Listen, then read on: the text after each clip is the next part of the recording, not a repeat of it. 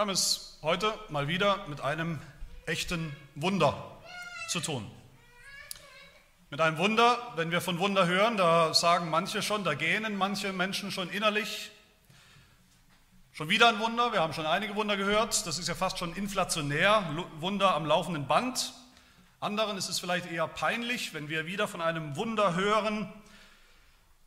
Natürlich denen unter uns, den vermeintlichen Christen, die, wenn sie ganz ehrlich sind, nicht wirklich glauben, dass es echte Wunder gibt. Ich definiere mal ein Wunder als etwas, das Gott tut, mit seiner schieren Allmacht, für das es sonst überhaupt keine alternative Erklärung gibt, keine natürliche Erklärung gibt.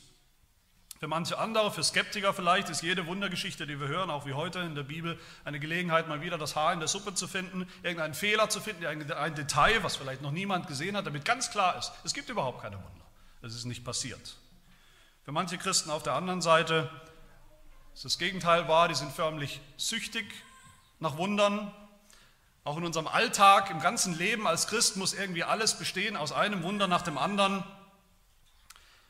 Wunder sind Selbstzweck, Wunder sind einfach Highlights unseres christlichen Lebens. Aber besonders aus dem Johannesevangelium wissen wir, hoffentlich, Wunder sind Zeichen.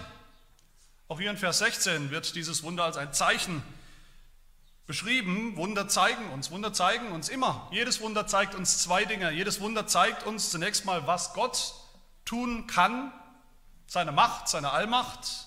Und wenn, wenn Jesus derjenige ist, der das Wunder tut, wie hier, dann zeigen diese Wunder uns, wer er ist. Nämlich selbst der Sohn Gottes.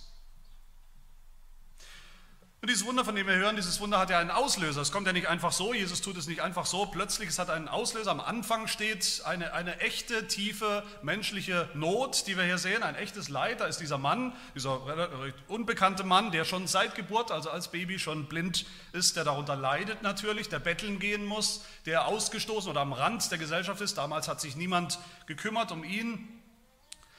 Wir sehen auch die Not der Eltern. Wir können uns zumindest alle Eltern, jeder kann sich das vorstellen, wie die Eltern auch natürlich darunter gelitten haben müssen unter diesem Leid ihres Sohnes, der noch nie sehen konnte. Und auch die Fragen, die, die quälenden Fragen, die es gibt, die die Eltern sich gestellt haben. Warum das alles? Warum ausgerechnet der oder warum ausgerechnet wir? Warum dieses Schicksal? Vor dem eigentlichen Wunder steht auch eine, eine ernste Frage der Jünger, eine, eine man könnte sagen, theologische Frage der Jünger, eine philosophische Frage der Jünger, eine ernst gemeinte Frage der Jünger. Sie wissen, dass das ein Problem ist, was man hier sieht, dass da ein Mann schon als Baby blind war, blind geboren. Einfach so. Das ist doch nicht fair, das ist nicht normal. Das ist sicher nicht so, wie Gott sich das gedacht hat. Das gehört sicherlich nicht zum ursprünglichen Plan Gottes oder seiner Schöpfung, wo Gott ja gesagt hat am Anfang, es ist alles sehr gut, es war alles sehr gut. Das ist nicht gut, dass Babys blind geboren werden. Das ist schlimm. Natürlich wussten die Jünger, auch, als gute Jünger Jesu wussten sie auch, dass Gott natürlich irgendwas damit zu tun haben muss. Dass auch so eine Krankheit oder so eine Behinderung nichts ist, über das Gott nicht die Kontrolle hat. Doch, Gott hat die Kontrolle. Was sagt Gott zu Mose? Wir erinnern uns vielleicht an Exodus 4. Gott sagt, wer hat dem Menschen den Mund gemacht? Oder wer macht den Menschen stumm oder taub oder sehend oder blind? Bin ich es nicht, der Herr? Aber warum ist die Frage der Jünger? Warum ist das so? Warum ist dieser Mann schon als Baby, warum war er von Anfang an blind? Warum gibt es sowas? Und sie kommen zum Schluss, es kann nur eine Antwort geben, es muss eine Strafe sein, eine Strafe Gottes. Die Blindheit des Mannes, oder man könnte sagen, vielleicht jede körperliche Krankheit, jede körperliche Behinderung von Anfang an, all das, all dieses Leid bis hin zum Tod ist eine Strafe, und zwar eins zu eins für eine bestimmte Sünde, so haben sie gedacht. Die Frage ist nur, wer war's? Wer ist schuld? Wer ist schuld daran? Wessen Sünde ist schuld an diesem Schicksal, am Schicksal dieses Mannes, dass er blind ist, dass er blind war von Anfang an? Er oder seine Eltern? Wie kann er selber schuld dran sein, dass er als Baby blind geboren wurde? Als, als Juden haben die Jünger Jesu geglaubt, dass es sein kann, dass Kinder schon im Mutterleib sündigen. Sie haben sich da gehalten an die Geschichte von Jakob und Esau, diese Zwillinge, von denen man ja hört, dass es schon Zoff gab im Mutterleib. Also scheint das möglich zu sein, dass sogar vor der Geburt, das sind ja schon Menschen, die Kinder, bevor sie auch auf die Welt gekommen sind, dass es im Mutterleib man schon sündigen kann. Haben sie geglaubt. Oder sind vielleicht die Eltern schuld? Haben vielleicht die Eltern was verbrochen? Haben die Eltern gesündigt? Sind die Eltern so schlimm, dass Gott die Eltern bestraft hat, indem sie dieses behinderte, blinde Kind bekommen? Wie wir es beides interessanterweise in Psalm 51 ja irgendwo zusammenfinden, wo es heißt, wo der Psalmist, wo David sagt, siehe, in Schuld bin ich schon geboren, mit Schuld belastet, und in Sünde hat mich meine Mutter empfangen. Und das ist eine spannende Frage, eine Frage, die uns doch auch alle angeht, manche mehr, manche weniger. Wie ist denn das? Wie ist denn der Zusammenhang zwischen körperlichem Leiden, Behinderung, schlimmem Leiden, die wir erleben müssen in unserem Leben einerseits und der Sünde auf der anderen Seite. Ich denke, wir kennen diese Fragen, haben sie auch manchmal uns schon gestellt, sogar egal zunächst mal, ob wir gläubig sind oder nicht. Wir alle stellen uns diese Fragen. Christen, Gläubige fragen sich, dass meine Mutter plötzlich Krebs hat. Warum? Warum das? Was ist der Auslöser? Warum? Oder dass mein Kind einfach so plötzlich im Mutterleib gestorben ist, wer oder was ist schuld daran? Was ist der Auslöser? Fragen wir uns oft. Und auch Ungläubige, auch Menschen, die sonst nicht eine mit einer Silbe nach Gott krähen und fragen, wenn es dann so hart auf hart kommt und Leid in ihrem Leben kommt, dann stellen sie auch solche Fragen. Warum lässt Gott so ein Leid zu? Welche Sünde bestraft er jetzt gerade genau in meinem Leben? Was genau habe ich verbrochen, um das verdient zu haben. Aber Jesus kommt und korrigiert dieses Denken. Er durchkreuzt es, diesen eins zu eins Zusammenhang. Da ist eine ganz konkrete Sünde und die führt zu dieser ganz konkreten, zu diesem ganz konkreten Leid. Jesus sprengt diesen, diesen Zusammenhang. Jesus sprengt diese viel zu, viel zu einfache Formel oder Gleichung. Eins zu eins. Jetzt könnte man denken, und das tun manche fälschlicherweise, dass Jesus damit die Sünde überhaupt nicht so ernst nimmt, die Sünde überhaupt relativiert und kleiner macht, als sie ist. Die Blindheit des Mannes ist nicht die Folge von seiner Sünde oder von der Sünde seiner, seiner Eltern, hat vielleicht mit Sünde gar nichts zu tun, ist einfach ein unerklärliches Schicksal und wenn die Sünde nicht dran schuld ist, dann ist es halb so schlimm, dann muss es nur irgendeine andere, rein körperliche Erklärung vielleicht geben. Immerhin sagt Jesus doch in Vers 3, Weder er selbst noch seine Eltern haben gesündigt. Aber das wäre weit gefehlt. Jesus sagt, es gibt nicht die eine Sünde, die der Auslöser ist für dieses eine Problem, dieses, diese, diese Blindheit dieses Mannes. Das wäre viel zu einfach, viel zu oberflächlich. In Wirklichkeit sitzt die Ursache viel, viel tiefer als eine einzelne Sünde. Sünde ganz allgemein als Realität, als Wirklichkeit, als Verhängnis in dieser Welt, als globales Problem, als Problem der Menschheit. Das ist das eigentliche Problem. Und auch die Folgen von dieser Sünde sind viel schlimmer als nur Krankheit, als nur Blindheit. So schlimm das ist natürlich. Wir reden hier von einer ganzen Welt, von einer ganzen Menschheit, die blind ist, den Finsternis lebt und steckt, nicht nur körperliches Leiden, eine tiefe geistliche Blindheit ist das eigentliche Problem. Eine absolute Blindheit für Gott, eine absolute Blindheit für das, wer wir sind, eine Blindheit für die Wahrheit, eine Blindheit für den, der die Wahrheit bringt, Jesus Christus. Das ist die viel größere Geschichte, die viel dramatischere Geschichte, die Jesus Christus hier erzählt. Also Geschichte von der Blindheit der Welt, das ist mein erster Punkt. Und dann ist es auch eine Geschichte vom Licht der Welt, das er selbst ist. Und dann auch drittens das Licht der Welt, das uns heilen kann, unsere geistliche Blindheit wegnehmen kann. Das sind meine drei Punkte. Und das erste ist die Blindheit der Welt. Wo sehen wir das? Sehen wir das überhaupt hier? Wo sehen wir die Blindheit der Welt? Jesus sagt in Vers 5, dass er gekommen ist als Licht der Welt ein Titel, den wir kennen, der uns wichtig ist, das sagt Jesus mehrfach, auch in diesem Evangelium, dass er Licht der Welt ist. Wir wissen alle, Licht macht nur Sinn, wenn es auch Dunkelheit gibt, sonst sieht man das Licht nicht.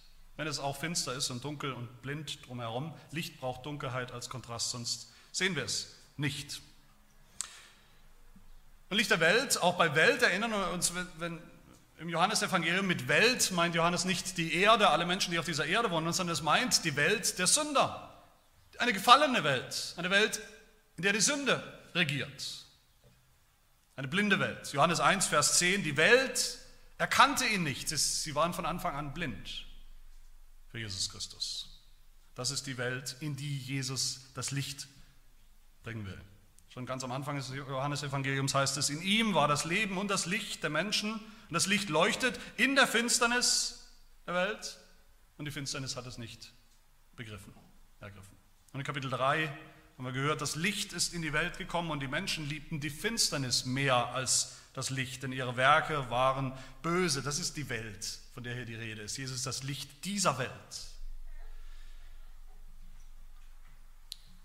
Und das ist, letztlich ist das doch die ganze Geschichte des Johannesevangeliums, wie wir sie bisher gehört haben, oder nicht? Jesus kommt, Jesus tut Dinge, er wirkt, er redet, er sagt, wer er ist, er sagt, worum es geht. Und die Menschen, das sehen wir immer wieder, die Menschen kapieren nichts. Sie tappen im Dunkeln, sie sind blind. Sie sehen, was er tut, sie sind dabei in der ersten Reihe und sie sehen doch überhaupt nichts. Sie hören, was er sagt und sie verstehen nichts. Jesus spricht hier in Vers 4 von der Finsternis, von der Blindheit der Welt, wenn er sagt, jetzt ist es Tag, solange ich hier bin, ist es Tag, vorher war es dunkel und wenn ich weggehe, wird es wieder Nacht sein. So ist es in dieser Welt. Finster. Und diese Blindheit, von der er spricht, die Blindheit der Welt, die ist viel schlimmer, umfassender, grundlegender als nur die körperliche Blindheit von diesem Mann. Die Finsternis hat schon angefangen mit dem Sündenfall, mit Adam und Eva, mit ihrer Sünde, wo sie den Lügen des Teufels geglaubt haben, seither, wo sie verblendet geworden sind, blind geworden sind für Gott, für sein Wort, für die Wahrheit, für sich selbst das war die Folge. Und so sind alle Menschen nach ihnen auch geboren in derselben Blindheit. Wie der blind geborene Mann. Und so ist es bis heute. Was sind die Begriffe, die die Bibel benutzt, um Menschen ohne Jesus Christus, ohne Glauben, ohne Gott zu beschreiben, Ungläubige zu beschreiben? Sie sind blind und sie leben in Finsternis. Paulus schreibt, der Apostel Paulus im zweiten Korintherbrief, mein Evangelium ist verhüllt, verdunkelt, bei denen, die verloren gehen, bei den Ungläubigen, denen der Gott dieser Weltzeit, das ist der Teufel, die Sinne verblendet hat, sodass ihnen das helle Licht des Evangeliums nicht aufleuchtet. Es bleibt finster und dunkel bei ihnen. Kein Lichtschimmer. Meine Lieben, das ist ja gerade das Problem mit der Sünde. Die Sünde ist eine Blindheit seit Geburt. Eine Blindheit für die Wahrheit, eine Blindheit für das, was Gott will, für seinen Willen, für sein Gesetz, für alles, was gut und wahr und richtig ist, heilig ist. Und nicht nur sind wir blind für Gott, für sein Reich, für alles Geistliche, Wahre und Gute, wir sind sogar blind als Sünder für unsere eigene Blindheit. Wir sehen nicht einmal, dass wir blind sind. Wir sind der Meinung, wir wären gar keine Sünder, wir wären gar nicht so blind, es steht gar nicht so schlecht mit uns, und wir betrügen uns selbst, sagt Johannes. Wir betrügen uns ständig selbst, weil wir meinen, wir wären nicht blind. Wir können unsere eigene Blindheit nicht sehen, nicht eingestehen oder wollen es nicht. Und deshalb sagt Jesus hier zu seinen Jüngern, meine Herren, es geht nicht um irgendeine kleine, konkrete Sünde, die zu diesem Problem Blindheit geführt hat. Nicht Blindheit des Auges ist das eigentliche Problem, sondern die Blindheit des Herzens, der Seele des ganzen Menschen, der ganzen Menschheit, der ganzen Welt. Aber um zurückzukommen auf die Ausgangsfrage, warum ist dieser Mann dann blind? Warum ist dieser Mann, dieses, warum dieses einzelne Schicksal hier, das uns hier berichtet wird? Jesus sagt, warum? Vers 3, weil an ihm die Werke Gottes offenbar werden sollen, weil Gott etwas vorhat mit diesem einen unbekannten Mann. Weil Gott diesen einen konkreten Mann ausgesucht hat, sozusagen mit der Lupe, mit dem Scheinwerferlicht auf ihn leuchtete und etwas ganz Bestimmtes, ganz Besonderes an ihm tun will. Ein bestimmtes Werk heißt es hier. Was für ein Werk? Was ist das Werk?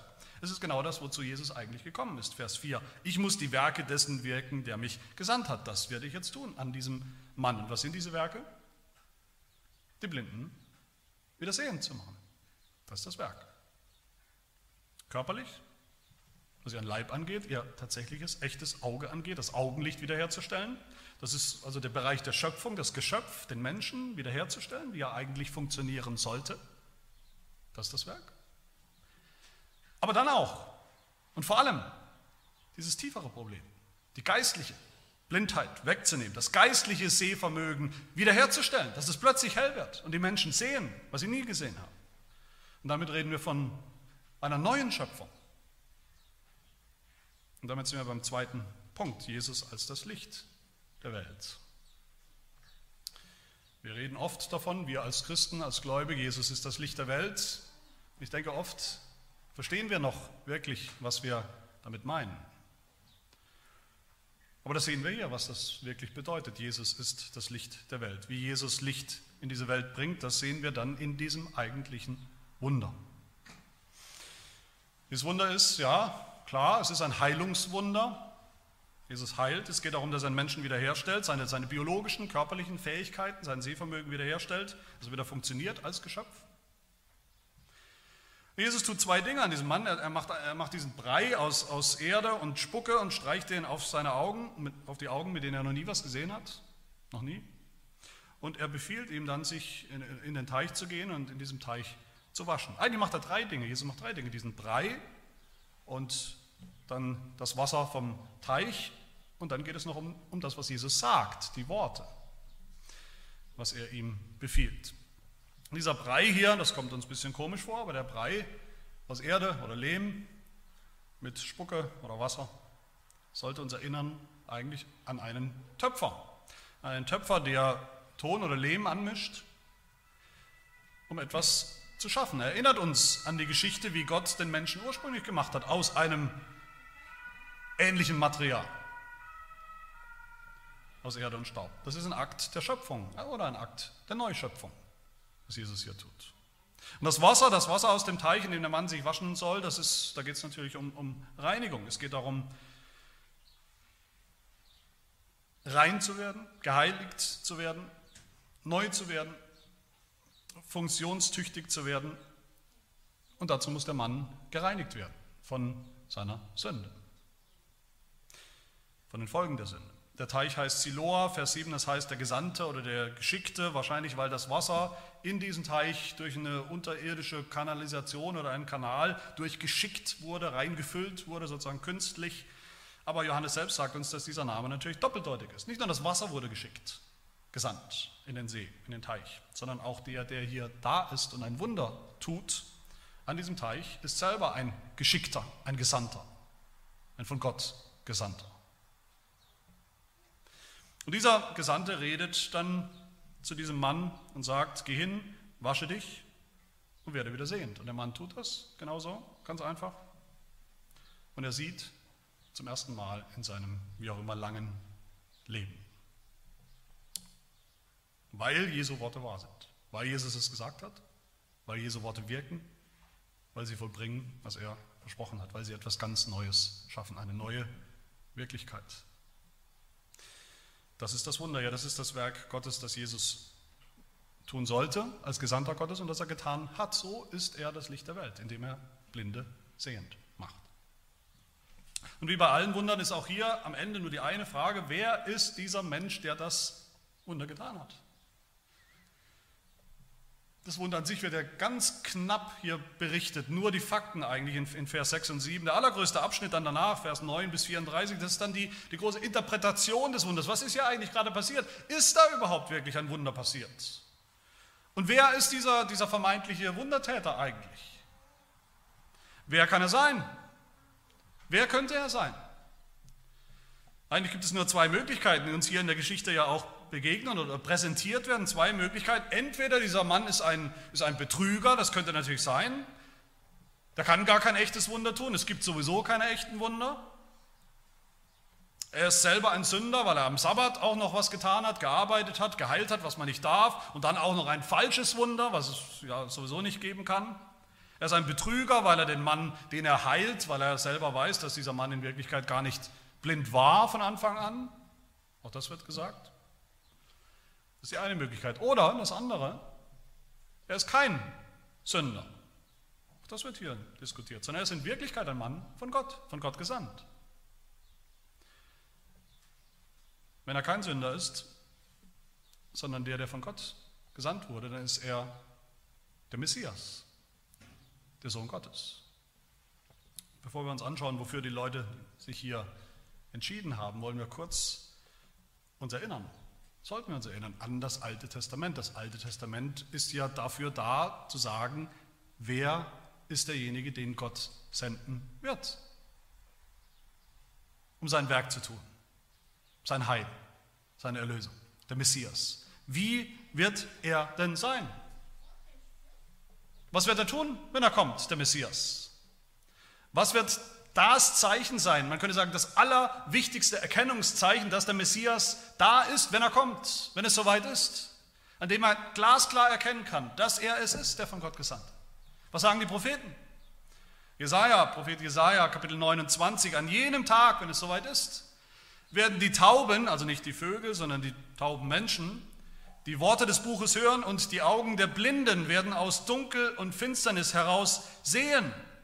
Und dasselbe Jesaja äh, sagt auch, der Messias, wenn er kommt, der Messias wird das Licht sein, das Licht der Heiden, das Licht der Welt.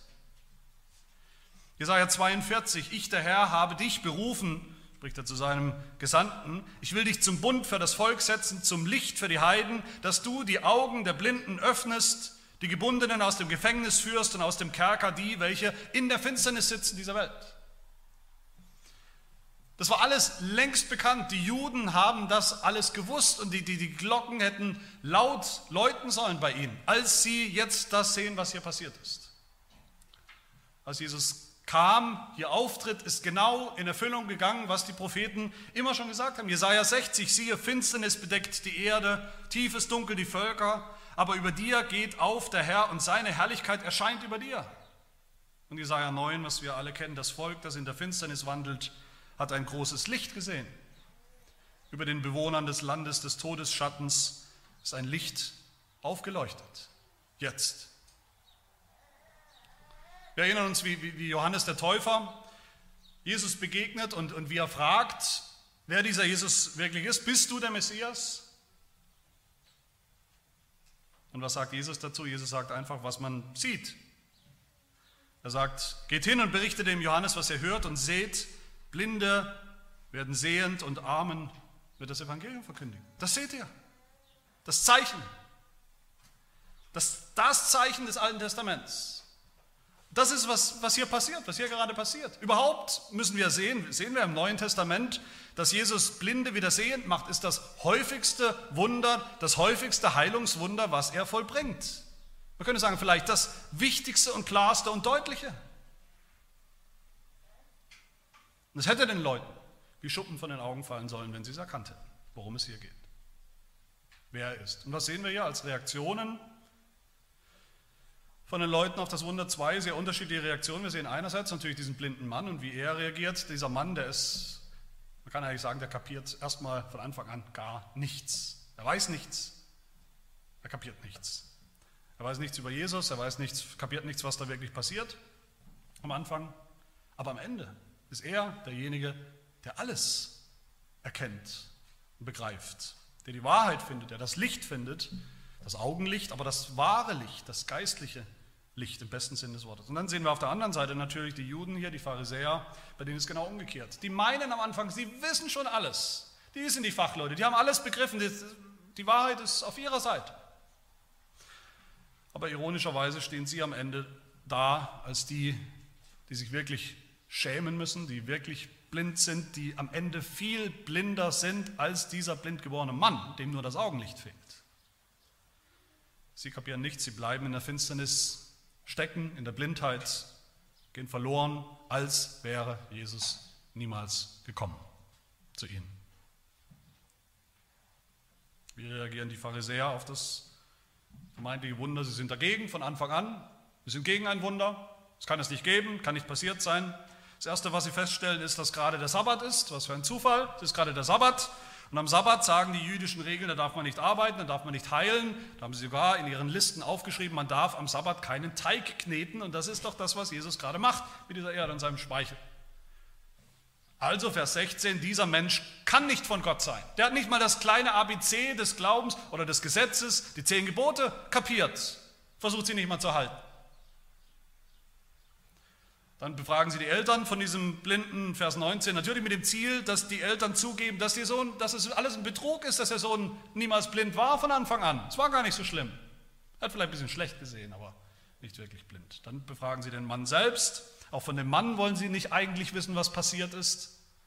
Sie wollen lediglich, dass er aussagt gegen Jesus. Vers 24, gib zu, dass er ein Sünder ist. Das sollst du sagen. Weil er das nicht will, dann gehen sie einfach zu, zu, zur nächsten Stufe über, zu Beschimpfungen, Beschimpfungen über diesen Mann, ihn als Zeugen schlecht zu machen. Du bist selber ein Jünger von diesem Betrüger und Scharlatan, bist selber einer der schlimmsten Sünder. Wer sollte auf dich überhaupt hören? Du bist kein glaubwürdiger Zeuge. Wir ignorieren dich einfach. Das ist die eine Seite. Wie reagiert andererseits der Mann, dieser unbekannte kleine Mann, auf das Wunder? Ich finde eigentlich, wenn man das liest, sehr, sehr erfrischend. Der weiß echt nicht viel, aber er kennt die Fakten. Seine Nachbarn, seine Bekannte sind so perplex, dass sie den, den sie eigentlich nur kennen, als einen blinden Bäckler, der irgendwo rumliegt und rumlungert, dass der jetzt plötzlich rumläuft und plötzlich sehen kann, dass sie sagen, das kann ja nicht sein, das muss ja irgendein anderer sein. Und er sagt einfach, doch, ich bin's, ich bin's, ihr kennt mich doch. Der kennt Jesus noch nicht wirklich am Anfang, da sagt dieser Mensch, den sie Jesus nennen, nichts genaues weiß ich nicht. Als sie ihn dann fragen, wo dieser Jesus ist, hat er auch keine Ahnung. Das weiß er auch nicht mehr, schon wieder weg. Als die Pharisäer ihn fragen, wie er geheilt wurde, dann nennt er einfach nur die, die ganz nackten Fakten, dieser Brei und das Wasser. Jesus hat es gesagt und ich gehe hin und jetzt kann ich wieder sehen. Wie auch immer. Keine, keine Erklärung.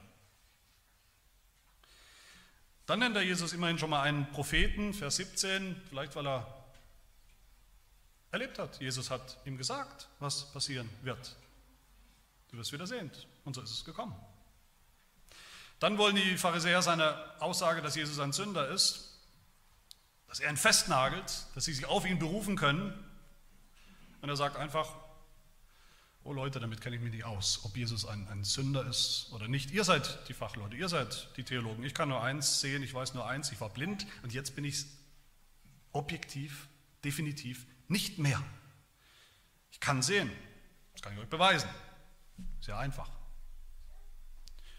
Als Sie dann nochmal die ganze Geschichte hören wollen, am Ende da wird er schon fast sarkastisch und sagt, ach, jetzt wollt ihr das nochmal hören, wollt ihr denn auch seine Jünger werden, wollt ihr auch glauben? Als die Pharisäer dann sagen, Mose kennen wir, aber woher dieser Typ da kommt, kommen soll, das wissen wir nicht, da sagt er, es ist komisch, dass ihr das nicht wisst. Da kommt einer, der offensichtlich etwas kann, was sonst niemand kann der einen Blinden, der mich Blinden offensichtlich wirklich sehend gemacht hat. Und ihr habt wirklich keinen blassen Schimmer, was das bedeuten könnte, wer das sein könnte oder sogar müsste. Und dann ist es dieser einfache, unbekannte Mann, der am Anfang überhaupt nichts weiß und kapiert. Derjenige, der am Ende theologisch alles richtig eins und eins zusammenzählt und begreift und kapiert und sagt in Vers 31, klar ist, ganz klar ist, Gott hört natürlich nicht auf Sünder. Aber diesen Mann hat er ganz offensichtlich erhört. Da ist was passiert, ein Wunder. An diesem Fakt führt nichts daran vorbei. Fakt ist auch, Vers 32, von Ewigkeit hat man nicht gehört, dass irgendjemand, also ein ganz normaler Mensch, einfach hingeht und einem Blindgeborenen das Augenlicht wieder schenken kann. Das passiert nicht in der Welt. Das ist nicht normal. Normale Menschen tun das nicht. Aber der hat es getan. Schließt ihr jetzt raus, was ihr wollt. Ich sage nur, wenn der nicht von Gott wäre, dann könnte er überhaupt nichts tun. Kein Wunder.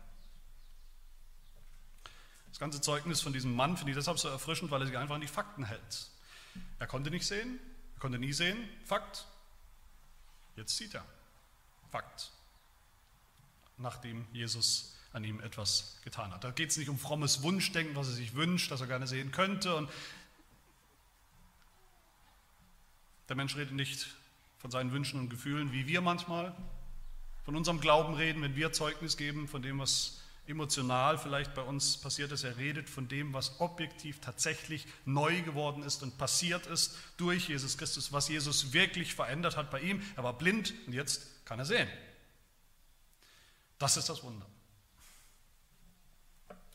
Meine Lieben, deshalb will ich auch zum Ende, zum Schluss zu dieser Ausgangsfrage zurückkommen. Was haben wir hier eigentlich in diesem Wunder? Wir haben hier, haben wir hier ein Heilungswunder, dass Jesus einen Menschen eben körperlich gesund macht, dass er das kann, dass er einen Menschen wiederherstellt, dass er einen Menschen wieder sehend macht, dass er den Körper, sich um den Körper kümmert. Haben wir das hier? Oder haben wir hier eigentlich das, das Evangelium? Haben wir eine, eine, eine geistliche Aussage, ein geistliches Wunder, wenn wir so wollen, dass Jesus einem Menschen seine Sünden vergibt und, und, und ihn ganz wiederherstellt?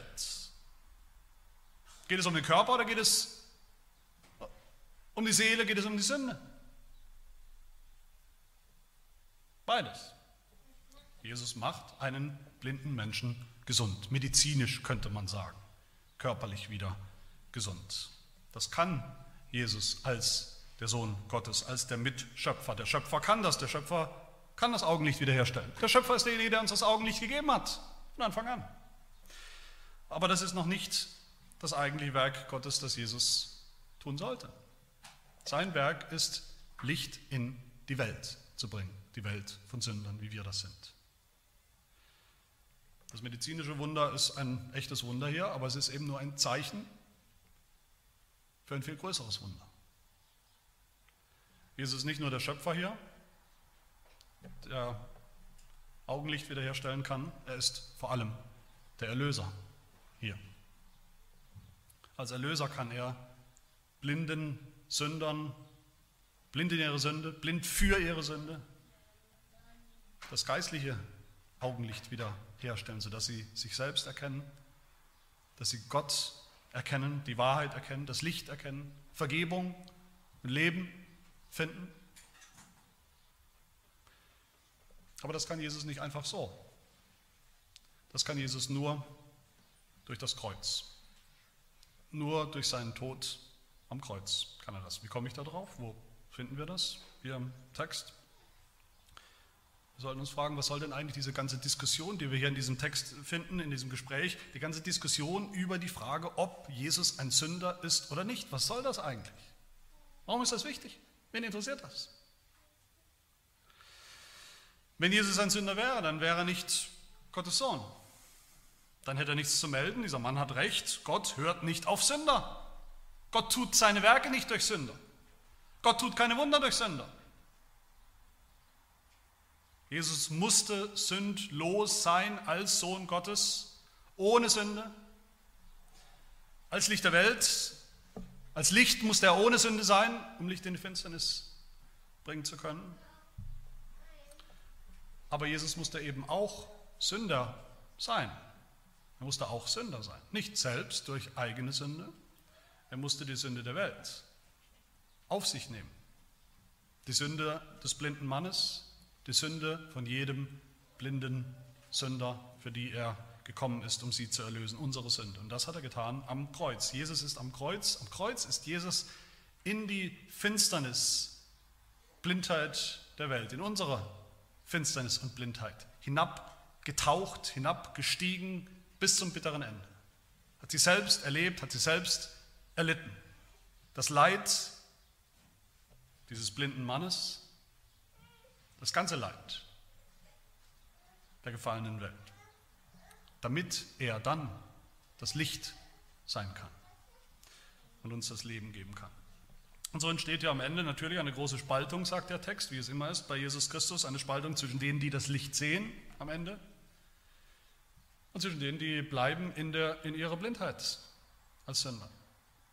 Das ist immer so bei Jesus und ich wünsche mir auch heute, dass das so ist. Und das passiert immer, wo das Evangelium verkündigt wird, passiert diese Spaltung.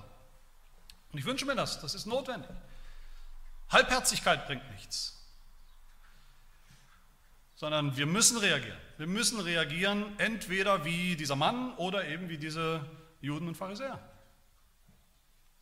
Dass wir entweder sehen oder dass wir blind bleiben. Aber dazwischen gibt es nichts.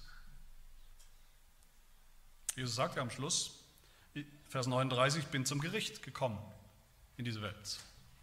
Zur Entscheidung, zur Spaltung. Damit die, welche nicht sehen, sehend werden. Und die, welche sehen, blind werden, blind bleiben.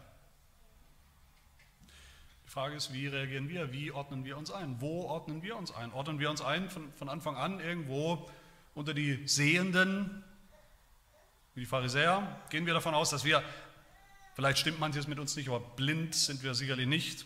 Körperlich sind wir nicht blind, Gott sei Dank nicht. Geistlich sind wir auch nicht blind, vielleicht unvollkommen, ja, aber nicht wirklich blind. So schlecht sind wir nicht. Wir sind nicht blind für die Wahrheit, wir erkennen noch viel Gutes. Wir sind auch nicht blind von Geburt an, so schlimm ist es auch nicht. Schreien wir vielleicht empört wie die Pharisäer am Ende, willst du Jesus etwa auch sagen, dass wir blind sind? Sind wir empört darüber, wenn uns das jemand sagt, dass wir nicht von Hause aus, von Geburt an, nichts erkennen von Gottes Wahrheit? Dann sagt Jesus zu uns, Vers 41, wie er es zu den Pharisäern gesagt hat, wenn ihr blind wärt, wenn ihr rein körperlich blind wärt, dann hättet ihr keine Sünde. Nun sagt er aber, wir sind sehend. Ihr sagt, ihr meint, ihr versteht und begreift, ihr seid wirklich sehend. Er kennt die Wahrheit. Aber er tut es nicht und deshalb bleibt die Sünde. Bleibt ihr Sünder. Oder ordnen wir uns ein bei dem Mann unter die Blinden. Die wissen, dass sie Sünder sind von Anfang an. Die sich nicht scheuen, das einzugestehen. Die wissen, dass sie einen Arzt brauchen, vor allem einen Erlöser brauchen, einen Erlöser, der selbst sündlos war, damit er unsere Sünde wegnehmen kann, tragen kann. Erkennen wir in diesem Wunder, in diesem Wunder, wo wir nicht dabei waren, aber dass wir hier sehen, dass uns vor Augen gestellt wird, das passiert ist, erkennen wir in diesem Wunder, wer das ist, der es getan hat, den Sohn Gottes. Den Schöpfer, aber nicht nur den Schöpfer, den Neuschöpfer, den Erlöser.